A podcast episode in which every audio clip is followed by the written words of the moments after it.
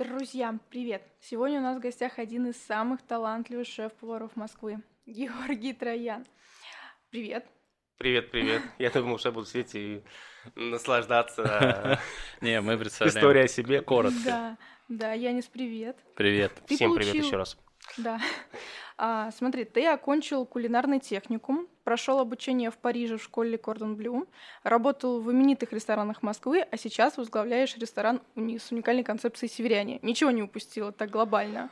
Э, Ну да, но у меня еще была история. Я работал в «Газпроме» и был личным поваром Миллера. Вот, Серьезно? Это- Ну это скачок просто. Э, Ну, была такая вот, и история. тогда а, расскажи, этот трек был рассчитан изначально или все просто так у тебя удачно сложилось? Э, Смотрите, ну это такая история была. Я подружился с- в одном из ресторанов, где работал, Кристал Рум Бакара, с внуком Александра Николаевича Филина, который президент э, гильдии шеф-поваров. Он пришел туда э, поваром, я был над ним старшим, гонял его.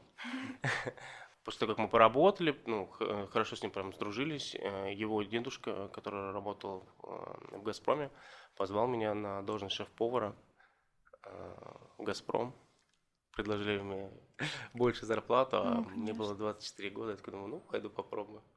Попробовал. И каждый день э, с мешочком денег уходил. э, на самом деле не было никакого мешочка. Э, Я проработал там полтора года, но понимал, через полтора года, долго времени ушло, чтобы понять, что это не мое, потому что там как работает система. Система работает так, что ты приходишь в 6 утра, это есть четвертый этаж, где сидит сам Честно, не помню, кажется, его Геннадий зовут. А он вообще лично меня не знает, я просто ему готовлю все. У него есть команда там из 15 человек, там заместители, да, э, которым я готовлю каши, четыре вида каши. У них есть эм, человек, который э, делает им э, не то, что ме- меню делаю я, но она приходит, и мы смотрим по группам крови, по калорийности. Э, И мы каждый день было новое меню, каждый день разное меню, Мгм. каждый день все, все по-другому. Но оно было какое-то очень уникальное, то есть уже А. тогда у тебя начал проявляться свой почерк Вот э, или история нет? была про то, что когда я работал в Бакаре, это была уникальная кухня, а когда я попал туда, это была обычная простая кухня, потому что мы готовили там гречку на пару и всякие такие вещи. И через полтора года понял, что это вообще это не то, куда я вообще стремился. Это И- похоже на какую-то такую с- э, классическую офисную столовую или что? Нет, это, нет это, это прям хорошие продукты, хорошее оборудование, хорошая кухня. Все, что нужно, я могу заказать, все мне дозволено и позволено. Но это обычная еда. Ну там не было авторства, в смысле. Оно было в моем прочтении, когда я что-то хотел, но мне периодически давали по рукам, говорят, слушай, чувак, они могут поехать, вот прямо сейчас самолет взять, полететь и поесть в три звезды, не нужно здесь, у тебя есть задача просто кормить. Вот это пугающая задача. Есть вот, задача, и, и нужно пугающую задачу я понял только через полтора года и э, думал, что время, ну, время уже проходит, а я какой-то ерундой занимаюсь. А Собрался и ушел. Насколько большой, ну, X по зарплате был, то есть вот Слушайте, я был раза? обычным смертным поваром. Слушайте, я тогда получал, наверное, где-то... Смотрите, это был 2010, наверное, или 2009 год. Э, Поваром, старшим поваром я получал, наверное, где-то 33 тысячи рублей, а меня пригласили на 90. Да, Ух ты. мощно, мощно. Ну вот, да. и... Но э, это была пятидневка, это ты уже в 6.20 или в 6.30 должен быть на работе, ты в 5 встаешь. Но на самом деле это очень классный опыт, я многому чего научился, потому что э, по мне э, плохой опыт тоже опыт. Да, Не в плане, что он какой-то был э, плохой. Я научился работать с калькуляционными картами, потому что там э, совдеповская система была. Мгм. Все равно я научился работать по каким-то группам крови, какие-то, какими-то вещами заниматься. А, У меня уже в подчинении были люди, э, которые были старше меня раза в два. У меня э, работал э, мужчина, э, который был личным поваром Ельцина. Он был у меня Вау. в, в подчинении. Ты еще немножко вот эту вот ту систему работы, Да, наверное, это была совсем с- захлестнул, это да. была советская система. И когда я показывал, как нужно делать картофельное пюре, на меня смотрели просто, и, и люди погибали там просто. Чувак, ты уверен? Может, тебя к моей бабушке отвезти? Ты посмотришь, как это делается? Я думаю, они думали так, да. Вот, но это было, это было классное время, и Мне очень нравилось. Но потом я понял, что что-то не, что-то идет не так. Да, какой момент, какой был вот брейкпоинт такой, ты понимаешь, что я немного не туда свернул, и куда я хочу расти? А, Слушайте, тогда уже было интернет, и все, и книжки, ты это все видишь, читаешь, смотришь, понимаешь, что делаешь ты. Я отучился, а, работал а, два года в одном из лучших странах Москвы. И Для чего я это? Ну, для денег. Это, ну, это мотивация, но она не, она не, не в длину, она в моменте. Мгм. Просто понял, что это вообще не мое. Я, я не получал удовольствия в какой-то момент. Я даже ездил, а, поначалу мне это все вообще нравилось, но уже через какое-то время я понял, что зачем. Да, у меня, у меня много было каких-то выездов по... э, Мы там ездили на какие-то выставки от «Газпрома». Ну, Много, много было интересных вещей, но они меня в, в какой-то момент перестали цеплять. Не, наверное, тоже этот опыт тебя подтолкнул к чему-то вот выйти за рамки того, что тебе дают, предоставляют, да, твои работодатели, и совершенно самому все творить. Э, Нет, это, это естественно. На самом деле, когда я сказал, что я собираюсь уходить, меня уже хотели посадить в какой-то кабинет каким-то начальником в 25 лет. Мне предложили, ск- сказали, ты классный парень, э, слушай, давай, может, ну, мы что-то там пересмотрим. Вот так Газпромы попадают. Ну, это мы все Через вырежем. кухню. Да, через кухню. Твоя история, как ты попал в «Газпром», в «Газпром» через кухню. Э, через И потом вот э, читаешь какую-нибудь биографию известного человека, там какой-нибудь министр, он такой, так, на кухне Газпроме, потом главный по закупкам Газпроме такой, потом министр заку- Э. Ну, сельскохозяйственной части. Э, Ну и все, собрал вещи и ушел. А куда пошел? Ты знал, куда идти? А, опять у меня свела судьба с эм, Сергеем Лобачевым. Это Сергей Лобачев, это шеф, э, бренд-шеф э, сейчас. э, Есть такая сеть рыбы и мяса. э, Сергей Миронов и заправляет. Мгм. Вот. э, Был такой э, проект э, «Бурый лис, ленивый пес». Он был на Маяковке первый, а потом он переехал эм, на Садовое, это напротив ресторана «Сыр», через дорогу. А, Вот, и мы открывали с ним. Он был... Мы были два шеф-повара. На самом деле, такая история. два шеф-повара. А ты на тот момент довольно молодым, но уже чувствовал себя таким зрелым занять шефскую позицию.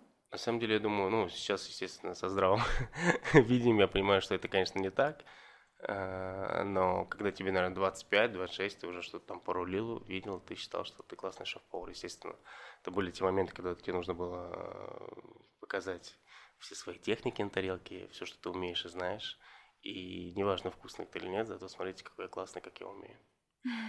Вот, ну, я думаю, через э, все шеф-повара э, прошли, было у всех такое время. Вот, и сейчас, естественно, на, на данный момент я считаю, что мне, мне уже 33, и вот, наверное, я только начинаю становиться Да шеф-поваром. брось, еще 33. Да, да, да. Э, Вот. И я только сейчас, ну, наверное, начинаю становиться шеф-поваром, потому что это все, это все, я считаю, м, неправильно быть. Мой совет, э, не нужно быть шеф-поваром в 24, 25, 26. Лучше покататься, посмотреть на мир, поучиться, постажироваться, набраться опыта хорошего. И, наверное, мне кажется, шеф-повар это же не только человек, который стоит и творит, он должен управлять командой.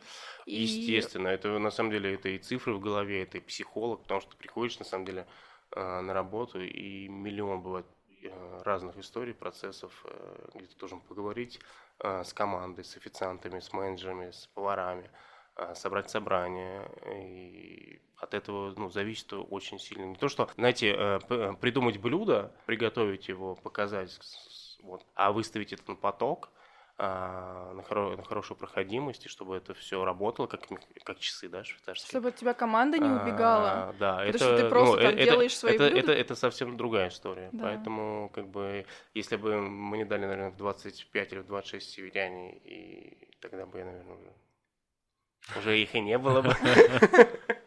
А можно в Москве, вот не уезжая, допустим, за границу, научиться молодому повару всему? То есть увидеть, как человек управляет кухней, как занимается, не знаю, там, закупками, творчеством и так далее? Или все таки нужно у зарубежных братьев?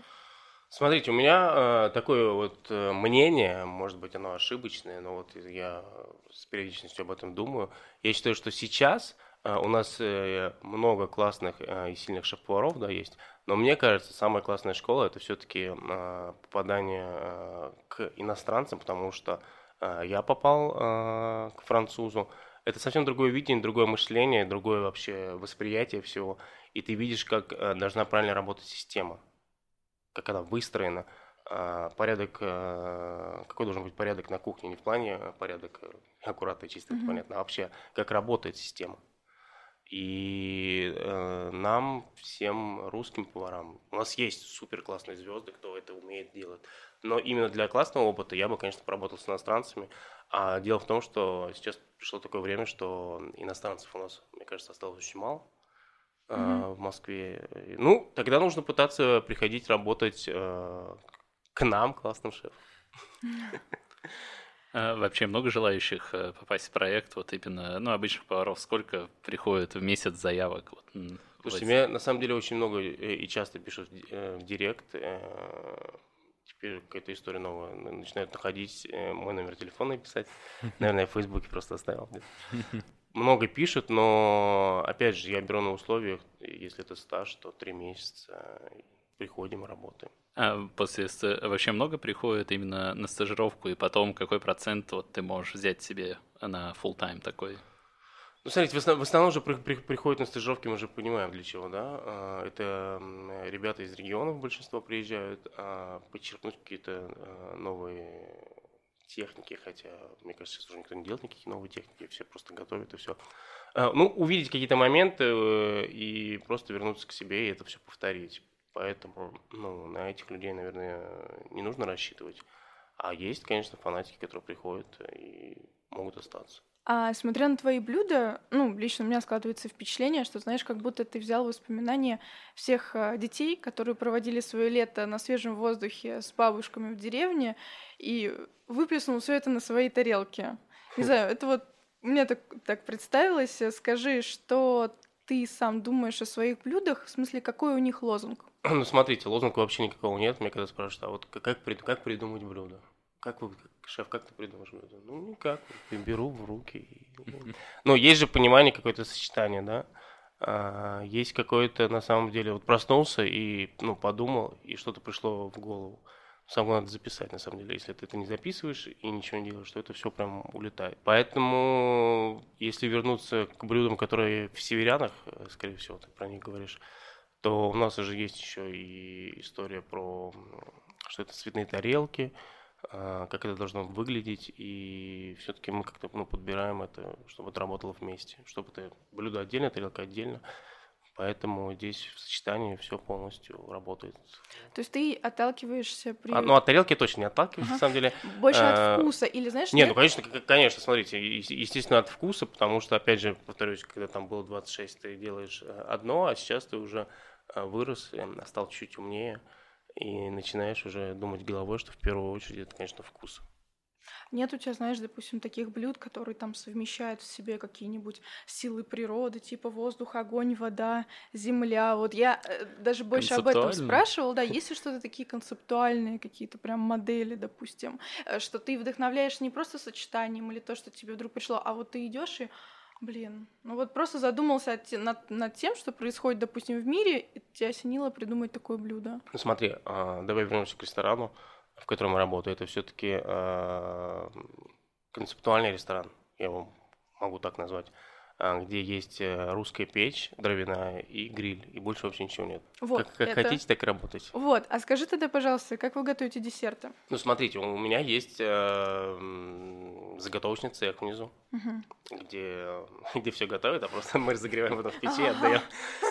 Вот, э, где мы какие-то моменты подготавливаем, но мы пропускаем какие-то десерты через печь. У нас есть такой э, десерт, как слива в вине э, с э, копченым мороженым.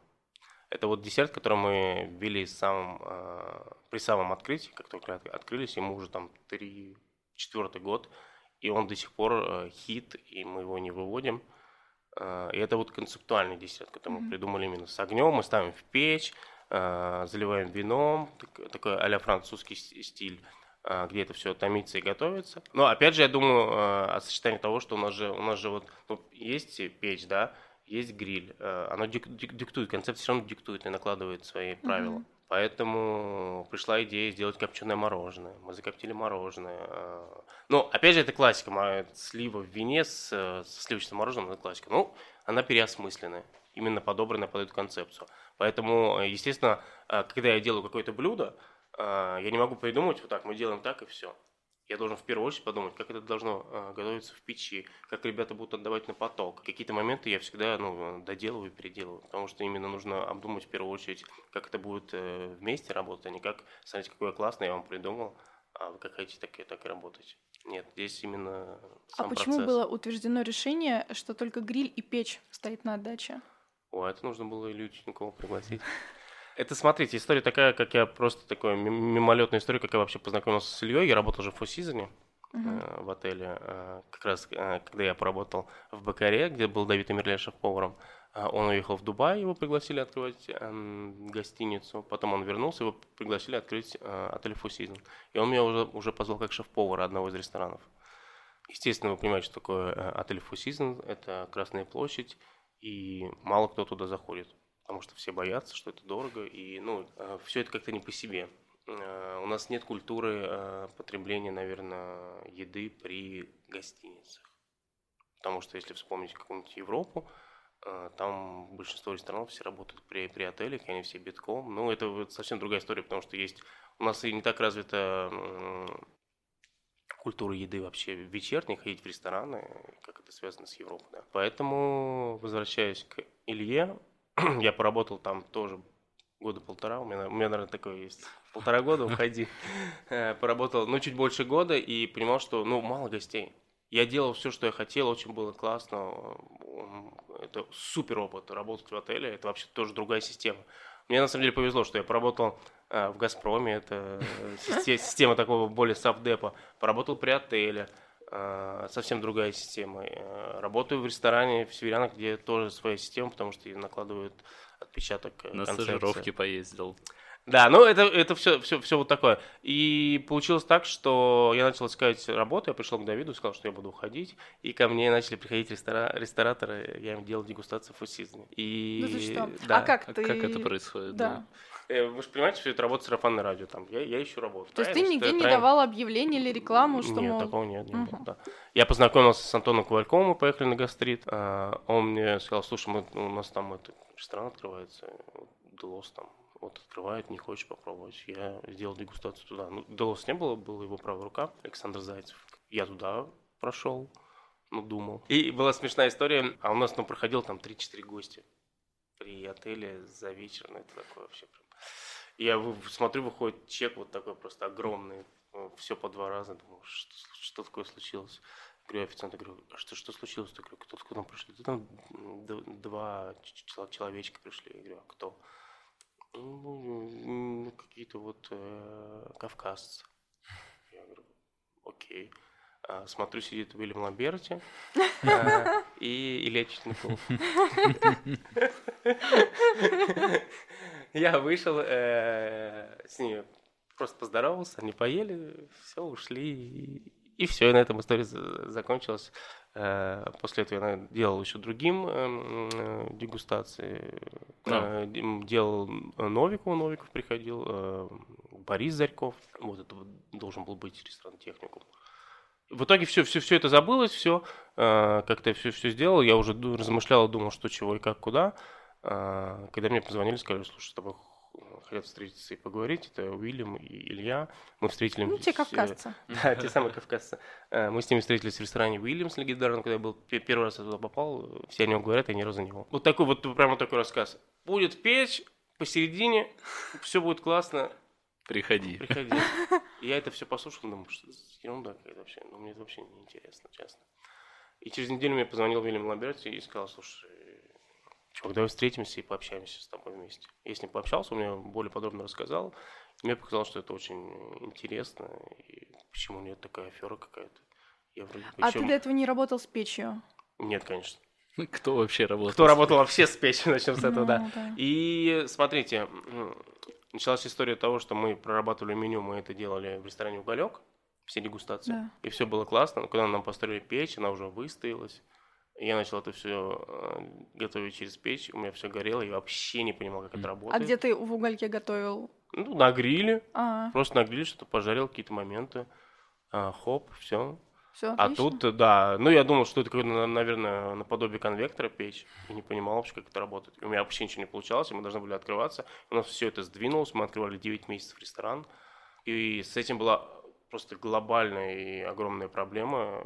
Я в какой-то момент уже думал, что нужно, наверное, уходить, потому что я не понимал и не было представления, как это должно работать вообще. В совокупности, вместе, а, когда ты ставишь а, это в печку, сколько это должно стоять, это, разжег 400 градусов, одна история, разжег 200 градусов, другая история. Что, чего, как. Слушай, а сейчас кажется, что твое имя просто неразделимо с русской печью, а на тот момент, оказывается, сложно Да, но это было сложно. Потом э, у меня тем самым были гастроли в Казахстан, я съездил, меня познакомили с такой историей, как корень саксаула.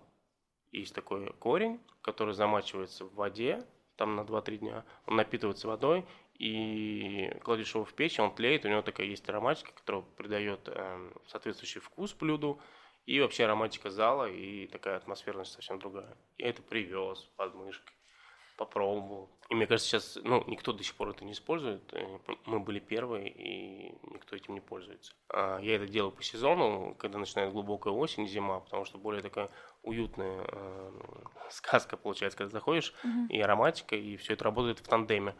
А летом это все-таки более напрягающая такая история получается, поэтому я по сезону ее ввожу.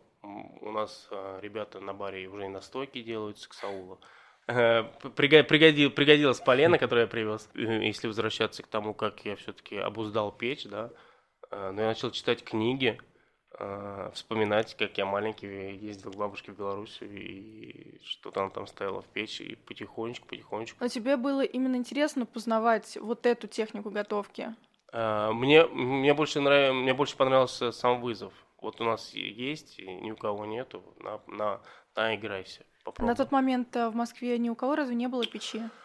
Мне кажется, честно, нет. А если даже сейчас есть, то ее используют, наверное, а, если не соврать, процентов на 30. Мгм. А вообще, как возможно э, с бюрократической точки зрения поставить печь? Ну, вот в помещение на первом этаже каком-то. Да это же все, все легко работает. Ставишь печь, ставишь гидрофильтр, Мгм. так же, как ты ставишь гидрофильтр на Джоспер, и все это, ну, М. все это То есть э, работает. ничего вообще Ничего тяжелого. нет. ну, По- Звучит, Пока, что, пока что пожара не было. звучит, э, как будто нужно дойти до многих людей, дать кучу взяток. и- Нет, нет, нет, нет, нет, все, все, все, все легально, все. Мы, мы, э, самое главное, мы нашли какого-то э, мага, который по русским печам, специалист, у которого миллион, миллион грамот, и он после нас еще сделал в Москве где-то несколько э, русских э, печей, Мгм. и мне кажется, он стал миллионером. Классно, видите, вы как тоже людям помогаете. Да, да, да, да, на самом деле, да. Вот, и Можно фильм про него снять «Последний русский печник». Что-то такое. Последний из, э, я не помню, откуда он. Вот, поэтому сложно, но сейчас, да, я на это смотрю и подру- по- по-другому на это э, смеюсь. Э, Но было настолько сложно, что с периодичностью я думал, зачем, зачем мне это. Это опять, а, вот, вот опять же история про то, что я учился а, во Франции, работал с французами, потом взял, все порвал, пошел в Газпром, а, потом вернулся опять же в эту же систему, а при отеле работал, это все равно как бы я готовил русскую кухню, да, но с элементами фран- французских, э, французским технологиям, а, потому что это уже на подкорке у меня, да. И здесь я опять беру все это рву, захожу туда, не знаю куда, и не понимаю, как это готовить.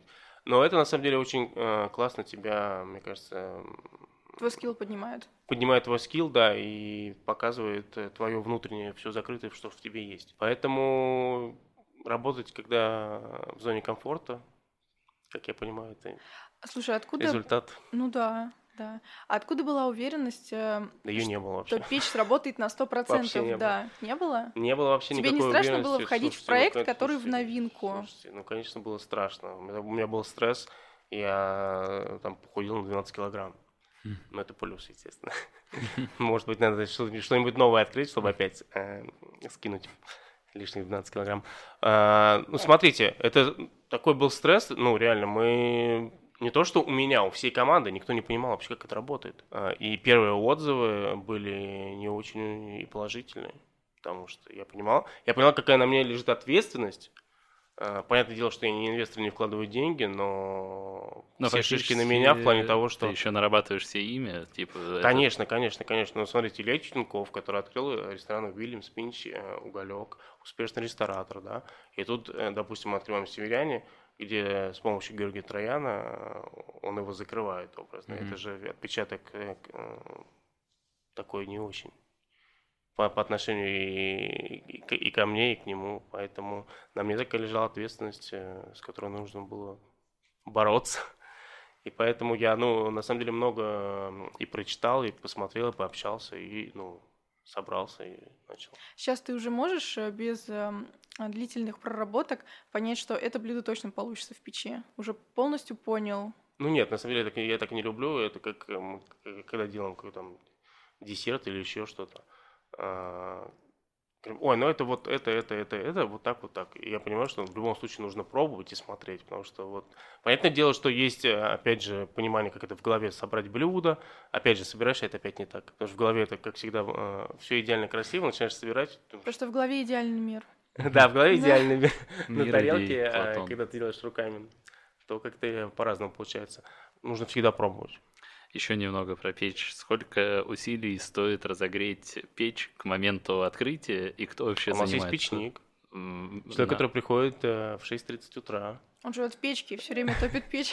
А, У нас есть печник, который приходит в 6.30 утра, потому что у нас в 9 утра уже, э, как вы понимаете, открываются рестораны, у нас завтраки. Но история, когда у нас заканчивается рабочий день, э, мы не всегда вытаскиваем э, залу, вот эту горящую, да, то там к утру где-то градусов 200. Вау. Вот, так на, на самом деле э, это хорошо для, для, для печи, что она постоянно работает, потому что я вот общался. Вот если бы были перепады, ты ее растопил, э, два-три дня поработал, потом э, она не работает, тогда бы она уже, наверное, бы и треснула. А здесь у нас процесс, она всегда работает, она всегда, э, ну, минимум там градусов 100-120, это минимум. Ну и на отопление экономить. Да, но на самом деле, слушайте, сто- столько мы, мне кажется, сожгли дров. Да, кстати, а где вы дрова храните? Ой, у нас есть такой погребок э, на улице, но это тоже очень сказывается. Вот когда летом это э, 1% дров, когда э, осень, дожди э, и влажность, это совсем другой процесс, э, поэтому... у нас- Господи, какие тонкости, вот, да? Ну да, на самом деле, да. Ну, когда мы начали работать с печью, это была зима, мы закидывали, я просто кидаешь и смотришь, и ничего вообще не происходит, а потому что, ну, мороз, влажность, и все это вообще никак не работает, совсем по-другому работает.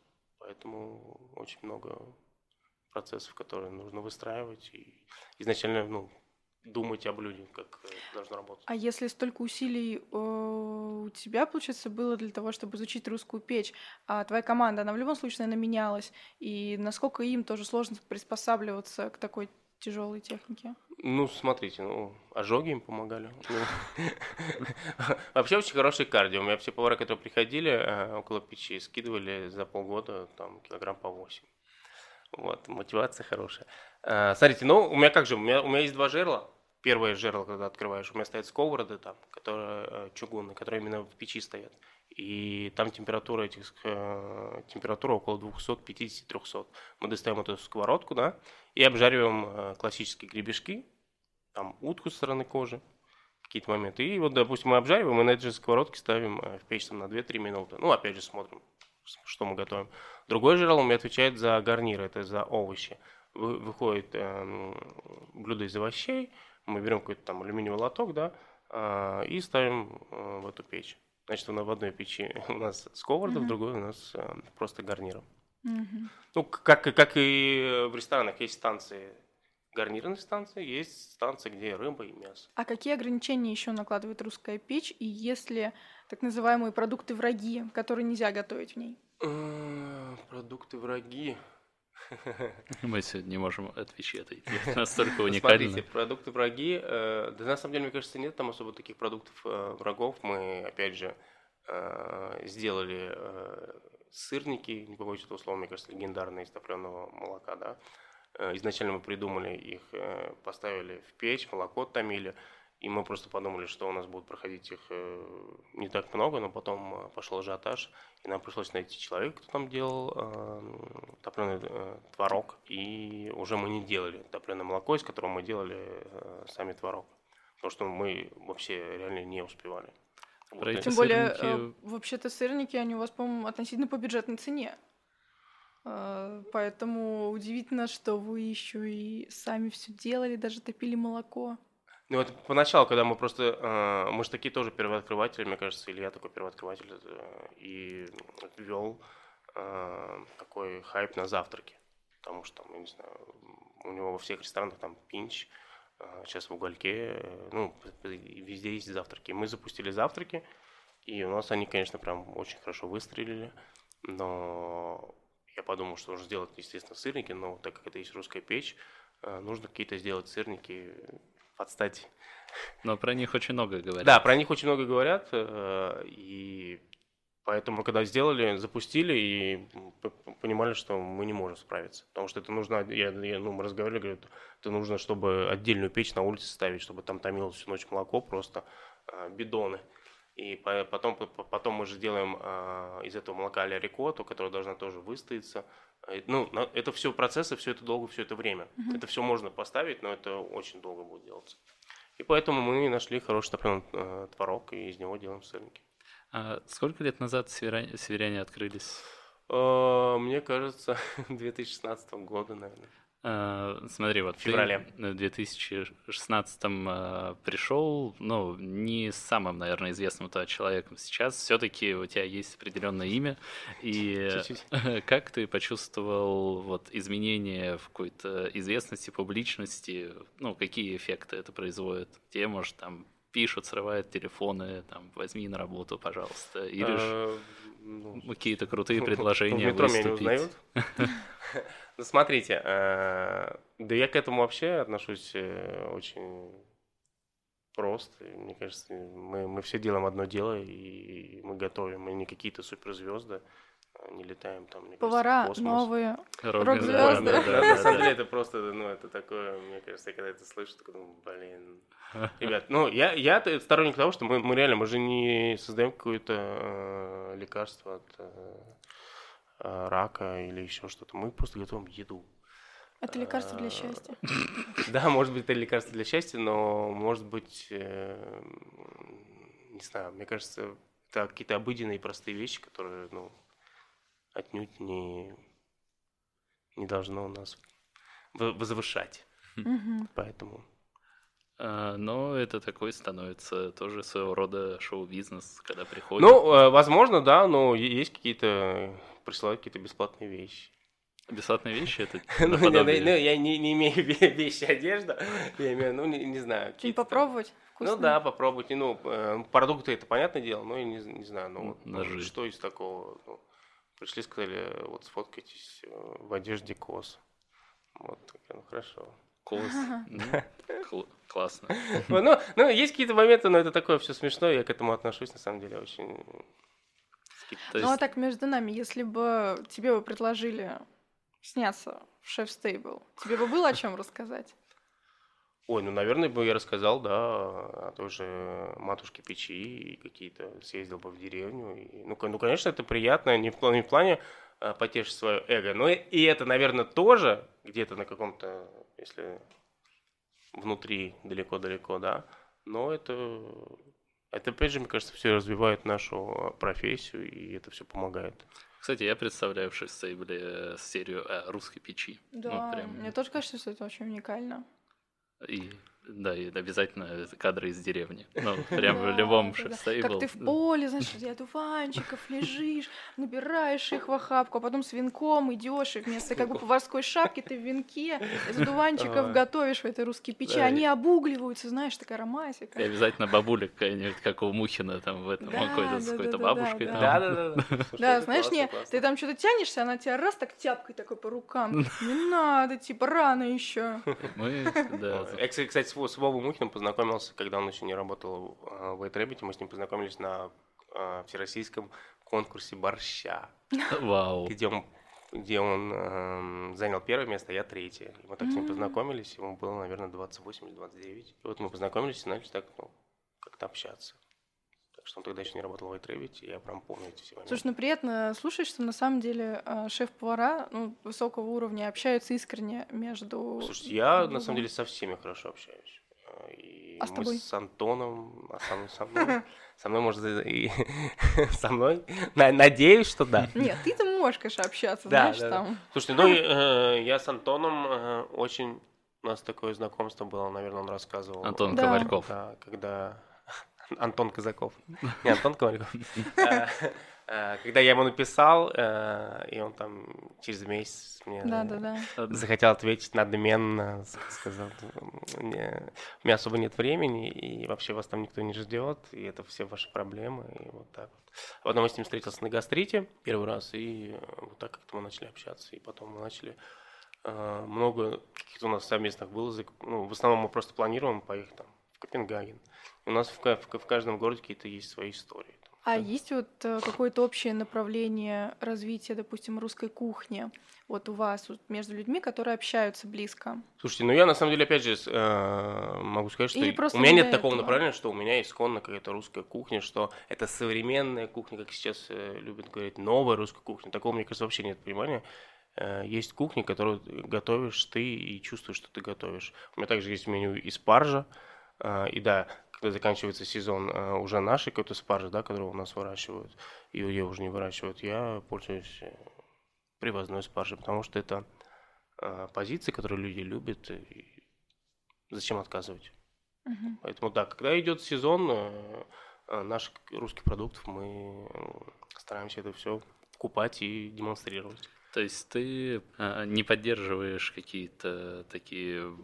Я не то, что не поддерживаю, я к этому э, направления естественно, или- э, лояльно отношусь, и это все правильно, э, это все правильно ну, этим заниматься и, и это все пропагандировать и говорить об этом. Но опять же, мне кажется, нужно в первую очередь тоже ду- думать о гостях. И если А они вот- хотят этот продукт получить, ну поч- почему нет? Если закончился, если он закончился, э, расти у нас в России, почему я не могу э, купить его Мне кажется, я слышу шефа, который реально хочет именно работать, а не пиариться, условно. Ну да. Ой, слушайте, ну я, я к пиару вообще отношусь так. Это как бы кто-то это, наверное, любит, кто-то это не любит. И я к этому отношусь. Ну, есть классно, нету. Не, ну ты создал себе имя своей работой, а не о том, что просто каким-то пустословием, о том, что тебе много всего написано. а За тебя говорят.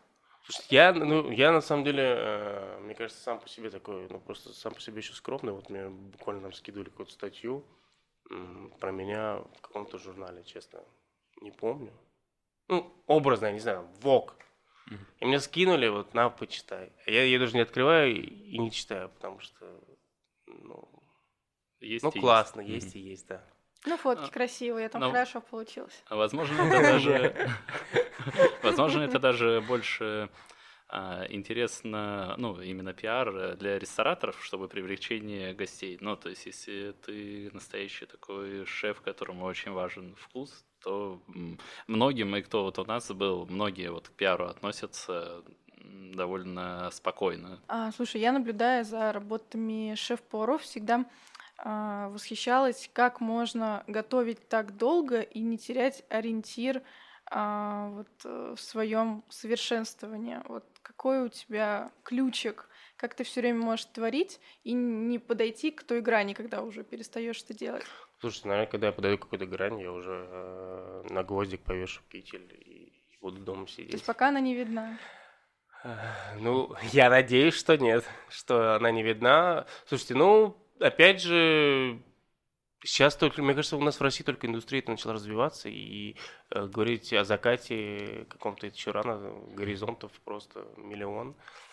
И... Ну не страшно в один день проснуться и понять, что а мне ничего в голову не лезет. Ни разу такого не было, когда вот надо, а нет мыслей. Слушайте, ну, конечно, милли- ми- миллион таких историй. Естественно, ты расстраиваешься, естественно, ты задумаешься, что все. У меня, у меня был такой период, каждый раз, когда я обновлял меню, так, ну, глобально, я думаю, ну, все, это последний раз. Ну, реально, больше, вот просто это я максимум себя выжил, все. Потом повторяется, повторяется. сейчас вот я э, с вами общаюсь, я понимаю, что у меня давно такого не было, я не задумывался, ну, все, наверное, отошло. А, Слушайте, ну, наверное, опять же, когда, когда я это почувствую, пойму, уже будет. Лягу на печь и буду лежать отдыхать. Так, слушай, ну слушай, тебя полтора года в северянах уже прошло. Давно прошло, полтора года. А, Да, полтора года. Что у тебя дальше на горизонте? А, Ой, на самом деле я себя уже сравниваю с каким-то, мне кажется, уже скоро уже 25 лет будет, как я работаю в Северянах. Это как, как, как, как, ран- как раньше, знаете, на, на заводах 25 лет от- отработал и все. Так, так и у меня здесь, да, задержался, но не, естественно, не собираюсь. Мне комфортно, мне нравится. И это тот проект, в котором я себя раскрыл и нашел. Так что. Северяне это я, а я это северяне. Это такой уже общий эм, тандем, который вместе. А каких-то новых проектов не предвидится? Там Илья, может, тебе говорит. Ой, вот, слушайте, мы очень часто об этом разговариваем, но пока, пока, пока чего-то такого особенного нет. Я думаю, у нас же э, сарафанное радио хорошо работает. Если бы что-то было, мне кажется, уже все бы об этом говорили. Ну а, да. а мне кажется, еще очень сложно сохранять проект на том же уровне и даже все время повышать его уровень из года в год. И у Северян это получается. О нем говорили изначально, как только он бомбанул и открылся. Говорят сейчас, причем все время есть какие-то хиты, есть блюда, которые удивили. Да, И ну, так сейчас далее. проблема на самом деле с, тем, э, что я сталкиваюсь с тем, что вот за, за это время мы наработали блюда, да, которые у нас, ну, у нас хиты. И как только ты начинаешь э, залазить туда и что-то исправлять, или не исправлять, а просто убирать, э, сразу верните, пожалуйста, начинают писать, звонить. И получается так, что э, вот есть уже база блюд, и, и ты даже не понимаешь, что, что, что, что тебе делать. Ты начинаешь убирать, а, а раздувать ты не можешь. Поэтому сейчас ну, такая есть небольшая проблемка. Этом Интересно, что, да, то есть есть какие-то границы, уже не можешь за них выходить. Не, ну, конечно, что можно там... э, Многие шефы одно и то же блюдо просто постоянно модернизируют, дорабатывают, да, как мы, мы, так и делаем, э, стараемся э, в таком направлении работать. Но это, ну, э, давайте э, скажем то, что когда открылись северяне, э, о них, опять же, говорили о каком-то проекте, который э, о будущем проекте, что это ресторан, которого вообще, ну, такого не бывает ресторана. И Илье мно- многие люди говорили, что, слушай, чувак, ты открыл очень рано такой ресторан. Это через 3-4 года можно открыть, и, наверное, его поймут. Сейчас его никто не понимает. И сейчас пришло время, на самом деле, как только, наверное, его начали понимать. Ну, не, не, не только сейчас, уже понятно, что прошло какое-то время. Э, Да, поэтому с периодичностью в самом начале начали скептически к этому. Скептически, но все равно было, были полные посадки. Э, Да, но, слушайте, опять же, я, ну, я был, я был молодой, мне было 29 или 30, и я все равно, ну, мне кажется, какие-то ошибки допускал. Мы, мы, мы всегда, мне кажется, всегда учимся, и даже вот там, эм, сейчас в 33 я смотрю, что я делал в- в 30, я смеюсь. Э, наверное, через три года я буду смеяться то, что я делал сейчас. А если есть пример какой-нибудь вот такой очевидной ошибки, которую бы ты сейчас не совершил, ну, может, помнишь, такая она была, может, серьезная, на которой, которая до сих пор болит, условно. Ой, ну, на самом деле, это не ошибка, это не ошибка, я вам могу сказать, вообще, я об этом не сожалею, но я с периодичностью, у меня очень много спрашивают людей, которые э, собираются поехать в Лекордон Блю учиться, и меня спрашивают, ну вот, ты как такой первооткрыватель, потому что я, наверное, считаю, когда я приехал, я был э, единственным на курсе, это был 2007 год, я бы на данный момент, то, что я вот копил, э, это все, это супер классные воспоминания. Я прожил там практически два года. Опыт просто колоссальный. Я вернулся взрослым человеком, взрослым не поваром, а именно э, как отслужил в армии. Когда у меня спрашивали всегда, служил ли я в армии, всегда всем говорю, да, я служил в французском легионе два года. Вот. Это колоссальный опыт вообще. Я, ну... Но в плане, что касается школы, сейчас, естественно, если присадить мою голову в 22, э, я бы, наверное, не поехал учиться. Я бы взял эти деньги и поехал стажироваться. Ну, во-первых, это, это были те года, когда о стажировках еще э, мало было что известно и понятно, как это работает. И сейчас ты можешь в Инстаграме написать 10 ресторанов, э, отобрать те э, рестораны, которые тебе интересны по направлению, написать им и сидеть, ждать у моря погоды. В любом случае кто-то ответит, и ты можешь поехать и стажироваться. Снимал бы себе жилье и работал. Но я пошел по другому пути. И я не говорю, что, что у меня, ну, мне заложили классную э, базу. Потом я вернулся и работал с французом. И я понимал, на каком языке он говорит, вплоть до того, что понятно, что на французском. э, о чем он говорит, когда готовит, э, что он хочет, э, я улавливал очень, очень легко, мне это давалось. Так что, мне кажется, если люди соб- соберутся поехать, то можно сейчас по-другому чуть-чуть это все сделать. Ну, да. И, ну, опять же, это, я, я об этом не сожалею и не вообще, естественно, не прихожу домой и не плачу. А, Это супер классный опыт, но сейчас бы я чуть-чуть по-другому поступил. Ну, у тебя же не было тогда условно понимания, что вот можно было на стажировки ездить. Ну да, это было друг- другое время, не- был проводной интернет, и не было Инстаграм. А у каких бы тогда зарубежных коллег ты бы на данный момент побывал на стажировках? Ой, ну, наверное, на самом деле бы я поехал какую-нибудь все равно во Францию и поработал с французами, э, с тем же Яником Малино или Алан Пассар.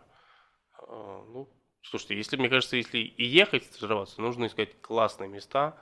Э, Ну, не в плане, что ты готовишь, э, ты хочешь готовить французскую кухню, а поехал готовить, стажироваться в итальянскую, потому что это Массимо Батура, это три звезды. Но тебе вообще это не близко. Нет, понятно, тебе нужно искать направление в том, котором ты двигаешься, но искать, э, мне кажется, лучших из лучших. Напоследок хочется зачитать маленький стишок про твое блюдо.